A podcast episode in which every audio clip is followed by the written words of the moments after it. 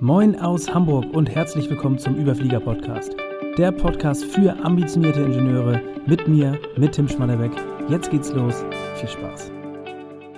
Herzlich willkommen zu Podcast Folge Nummer 115. Jede Führungskraft ist ein Micro-CEO. Also, offensichtlich glaube ich, heute geht es wieder um das Thema Führung, im genaueren um das Thema Führungsverständnis. Und wichtig, egal ob du in einem riesengroßen Unternehmen, in einem Konzern unterwegs bist oder im kleinen ähm, Mittelstand, in einer ganz, ganz kleinen, in einem ganz, ganz kleinen Unternehmen, oder egal ob du heute schon Führungskraft bist und 10, 20 oder 30 Mitarbeiter leitest oder einfach nur die Ambition hast, vielleicht mal Führungskraft zu werden. Dieses Thema ist äh, ganz wichtig zum, ja, zum Führungsverständnis. Und ich möchte mit einem Zitat starten, das Grundlage für diese gesamte Folge ist. Und zwar kommt dieses Zitat von Andy Groove, von dem werde ich gleich nochmal genauer sprechen. Aber ähm, an der Stelle jetzt ähm, das, das Zitat. Als Führungskraft, egal auf welcher Ebene, bist du selbst CEO einer Organisation. Warte nicht darauf, dass dir deine Vorgesetzten die Grundsätze und Praktiken guter Führung diktieren. Als Micro-CEO kannst du die Leistung und Produktivität deines Teams verbessern, unabhängig davon, ob der Rest des Unternehmens mitzieht oder nicht. Super spannende Aussage aus meiner Sicht. Hier sind mehrere Punkte drin, die, die ich gemeinsam äh, oder die ich jetzt mal erläutern oder äh, beleuchten möchte. Ganz wichtig, also dieser Grundgedanke Micro-CEO. Was heißt das eigentlich? Also welche Aufgaben kommen dadurch quasi, sind, sind dadurch für dich relevant? Und da werde ich gleich drauf eingehen. Was hat das zur Folge? Als CEO, als Micro-CEO hast du, ähm, wenn du dich so als Führungskraft siehst, hast du auf jeden Fall noch andere Aufgaben als die klassische Sichtweise einer, einer Standard-Führungskraft im Unternehmen. Dazu gleich mehr. Viel mehr an der Stelle jetzt ähm, der, der, der erste Gedanke, warte nicht darauf, dass dir deine Vorgesetzten die Grundsätze und Praktiken guter Führung diktieren. Und das ist ganz ein wichtiger Aspekt. Ich habe in diesem Podcast schon ganz, ganz viel an mehreren Stellen über das Thema Proaktivität gesprochen. Und ich glaube, das äh, zählt da auch mit rein. Als Micro-CEO hast du nicht nur natürlich ein, ein, breites, ganzheitliches Aufgabenspektrum, sondern du kannst auch proaktiv handeln und musst nicht warten, bis deine Vorgesetzten dir irgendwas diktieren und vorgeben und sagen, welche Führungsprinzipien du an den Tag legen sollst. Und das möchte ich mit dir in dieser Podcast-Folge mal gemeinsam so ein bisschen erörtern. Vorher, vorher allerdings möchte ich noch ganz kurz auf ähm, den, ja, den, den Urheber quasi dieser Aussage eingehen. Und zwar ist das Andy Groove.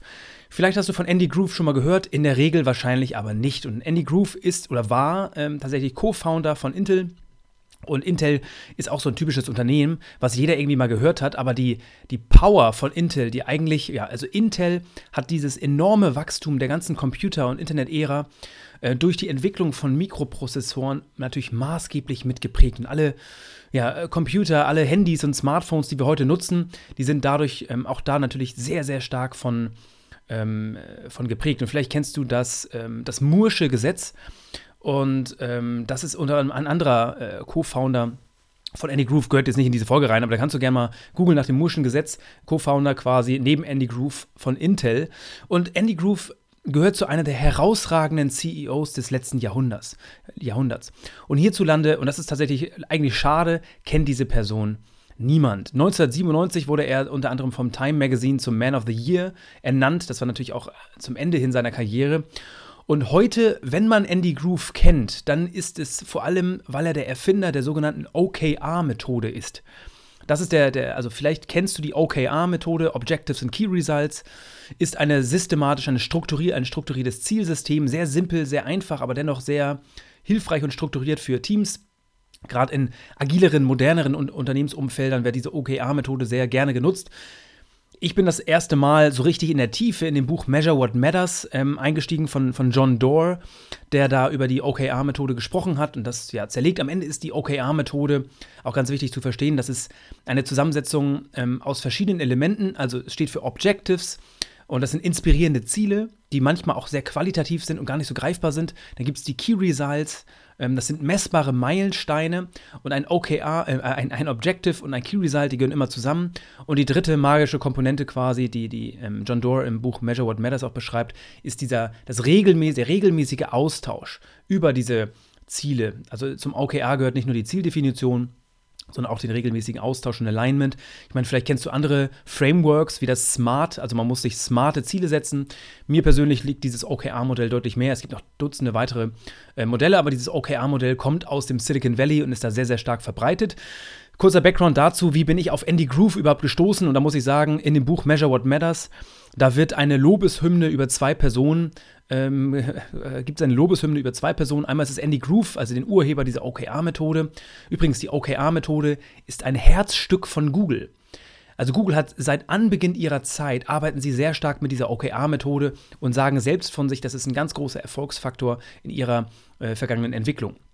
Und ähm, genau, also zwei Lobeshymnen. Einmal Andy Groove als Urheber der OKR-Methode und er als CEO von Intel ein sehr strukturiertes, sehr, sehr auch dynamisch und attraktives Arbeitsumfeld geboten hat ähm, und natürlich ein enormes Unternehmenswachstum über, die, über Jahrzehnte hinweg äh, mitgetrieben hat. Und eine zweite Lobeshymne, habe ich auch schon mehrere Male darüber gesprochen, ist Bill Campbell, das Buch Trillion Dollar Coach, absolute Empfehlung.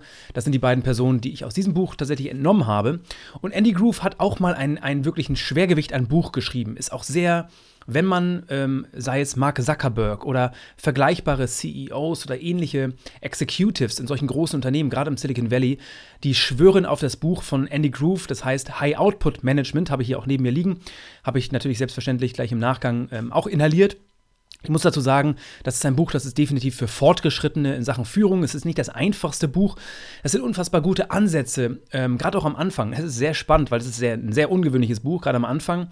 Ähm, am Ende hin wird es vielleicht ein bisschen zäh und da sind einige Konzepte drin, die auch sehr spannend sind. Dieses Leverage-Konzept, also die Frage, wie kannst du, wie hast du als Führungskraft den größten Hebel? Da geht er sehr stark drauf ein. Er geht aber auch noch sehr stark auf das, er ist ein sehr großer Verfechter von 1 zu 1 Gesprächen, von Teamtrainings. Er sagt, der, der größte Hebel einer Führungskraft besteht darin, das Team zu trainieren und sich immer wieder auch Zeit zu nehmen, Teamtrainings zu machen und natürlich das OKR-Konzept, was er ja, was er da auch kurz allerdings nur anschneidet. Also wer wirklich in OKR äh, in diese Methodik einsteigen möchte, der sollte sich eher Measure What Matters ähm, quasi anschauen. Oder es gibt noch andere Bücher wie Radical Focus zum Beispiel ähm, und, und vergleichbare. Das ist ein kurzer Abriss ähm, quasi zu, zu, Andy Groove, zu dem Umfeld, wo er herkommt. Und das ist seine Philosophie. Du merkst schon, seine Führungsphilosophie hat viel mit Systematik, mit, mit strukturierter ähm, Herangehensweise zu tun, aber eben auch viel mit, ja, mit, mit, mit 1 zu 1 Gesprächen, mit Training, mit, mit äh, Verbesserung, mit, mit persönlicher und beruflicher Entwicklung. Und ein ganz Fester Bestandteil seines Führungsverständnisses war eben der Satz, den ich eingangs gesagt habe. Also als Führungskraft, egal auf welcher Ebene, bist du selbst CEO einer Organisation. Warte nicht darauf, dass dir deine Vorgesetzten die Grundsätze und Praktiken guter Führung diktieren. Als Micro-CEO kannst du die Leistung und Produktivität deines Teams verbessern, unabhängig davon, ob der Rest des Unternehmens mitzieht oder nicht. Was heißt das jetzt? Da entstehen einige Kernaufgaben äh, für, eine, ähm, für, für jede Führungskraft quasi im Unternehmen.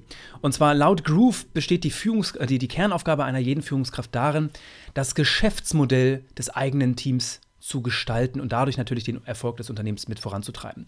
Und du merkst schon hier die Sprache, das Geschäftsmodell eines eigenen, des eigenen Teams, das ist definitiv eine Sprache, die, die nicht im klassischen Führungsjargon verwendet wird, sondern eher im, im, ja, im, im Startup-Dasein oder im, im CEO-Dasein eben. Als, als Geschäftsführer eines Unternehmens redet man, macht sich viele Gedanken über das Geschäftsmodell. Und er sagt, ein ganz wichtiger Bestandteil der Führungsarbeit besteht darin, sich über das Geschäftsmodell eigenen, des eigenen Teams Gedanken zu machen. Und wer, wer ernsthaft, also wer als Führungskraft ernsthaft zum Unternehmenserfolg beitragen möchte, was übrigens eine der, also das ist der alleinige Grund ähm, einer Führungskraft, deswegen auch High Output Management, wie kann man den Output, also das ist der, der Titel des, des Buches von ihm, wie kann man den Output die, die Ergebnisse für das Unternehmen ähm, mit seinem Team verbessern, verstärken, optimieren. Da ist natürlich der, das Geschäftsmodell ein Dreh- und Angelpunkt. Und wer als Führungskraft ernsthaft zum Unternehmenserfolg beitragen möchte, sollte Zeit investieren und Antworten auf diese folgenden Fragen, die ich jetzt gleich mitgebracht habe, fundamentale Fragen finden. Also rund um das Thema des Geschäftsmodells des, des eigenen Teams. Und das Geschäftsmodell beginnt immer mit der grundlegenden Frage, wer sind direkte ähm, Kunden des Teams. Das können interne Kunden sein, wenn es ein kleines Unternehmen ist und du vielleicht auch im Key-Account-Management äh, oder im Vertrieb arbeitest, dann sind es vielleicht sogar auch externe Kunden direkt. Ansonsten gerade im Konzern sind es vorrangig interne Kunden. Aber jedes Team hat Kunden. Und da ist die Frage, wer sind überhaupt diese Kunden? Das können auch Stakeholder natürlich sein. Also dein Vorgesetzter zum Beispiel ist auch ein Stakeholder von dir. Wer sind die Stakeholder deines Teams? Was sagen diese internen Kunden über eure Arbeit als Team? Und was sind die Wünsche, Probleme und Anforderungen? Ganz wichtig, wenn du ernsthaft das Geschäftsmodell deines eigenen Teams verbessern, verstehen und verbessern möchtest und auch mitgestalten möchtest, dann ist das der Dreh- und Angelpunkt. Alles beginnt bei dem Kunden und von da aus rückwärts zu denken. Es ist übrigens eine der Grundphilosophien von Amazon, also äh, Customer Obsession. Habe ich eine eigene Folge zu gemacht, habe ich jetzt die, die, die äh, Nummer nicht parat, aber scroll mal gerne durch, die Leadership-Prinzipien von Amazon. Das wichtigste Prinzip ist erst äh, Customer First, Customer Obsession und ähm, Führungskräfte denken von Kunden rückwärts. Das ist genau damit gemeint, sich mit den Kunden auseinanderzusetzen. Und das bedeutet unter anderem auch, mit ihnen zu sprechen. Was viele nicht machen, ist, ähm, also die meisten machen sich überhaupt keine Gedanken über ihre Kunden. Äh, der erste Schritt besteht darin, sich überhaupt mal einen Zettel und Stift zu nehmen oder auch mal mit dem Team zu brainstormen. Wer sind unsere Kunden? Was sind Wünsche, Probleme, Anforderungen? Wie können wir die, unsere Arbeit verbessern für den Kunden? quasi äh, unseren internen Kunden, das kann eben seine andere Abteilung, andere Personen, die können wir ihnen das Leben erleichtern. Ganz wichtig ist, äh, einfach mal ein Interview führen. Das wäre Step Nummer zwei. Erstmal Brainstorm für sich und dann Interview führen, das besser verstehen. Wünsche, Probleme und Anforderungen mh, sind manchmal auch unausgesprochen. Das sind äh, implizite Dinge und die gilt es zu erörtern und da die entsprechenden Fragen zu stellen. Das können auch mehrere Interviews sein. Machen die wenigsten, ist Gold wert, wenn du das Geschäftsmodell deines eigenen Teams erörtern möchtest.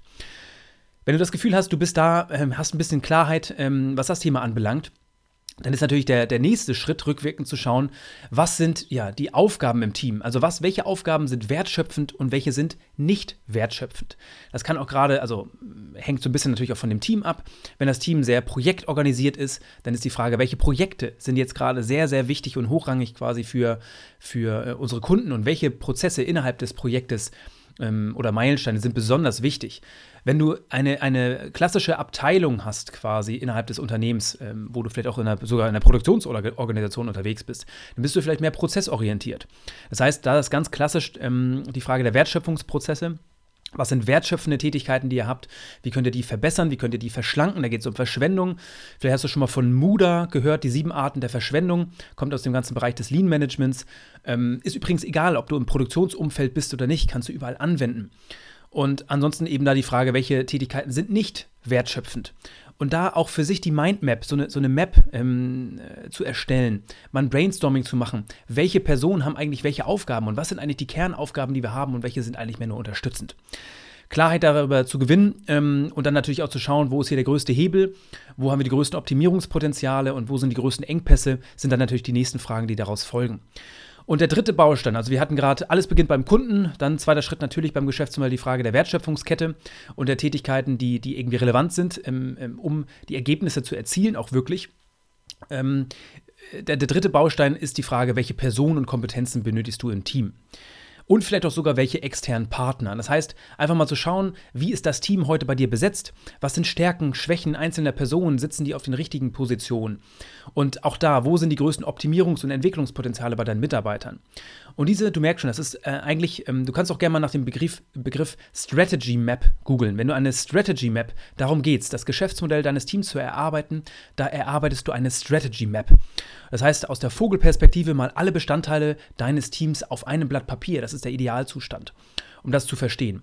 Und wichtig ist, du merkst schon vielleicht, dieser Prozess, da reicht es nicht für zehn Minuten irgendwie das Leitbild des Unternehmens oder die, die neueste Strategie, das neueste Strategiepapier zu lesen, ähm, um das Ganze zu verstehen es ist wirklich wichtig, sich Zeit zu nehmen, Interviews zu führen mit internen Kunden, mit Stakeholdern, aber auch mit deinem Teammitglied, äh, mit den Teammitgliedern zu sprechen, sie abzuholen, quasi auf der einen Seite aber auch ehrliches Feedback einzuholen. Das ist am Ende der Grundbaustein, das Fundament, um dich und dein Team zu verbessern. Und das ist das, was Andy Groove gesagt hat, als Kernaufgabe einer Führungskraft. Alles beginnt mit dem Geschäftsmodell deines eigenen Teams, das zu gestalten, das entsprechend voranzutreiben.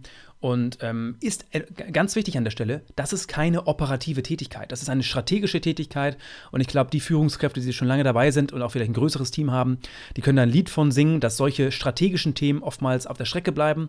Das ist natürlich ganz wichtig. Da findest du hier im Podcast auch verschiedene ja, verschiedene Ansätze natürlich, wie du hier dein Zeitmanagement verbessern kannst. An der Stelle sei gesagt, das ist eine der wichtigsten Aufgaben im Hinblick auf die, die Größe des Hebels, die du hast mit deinem Team.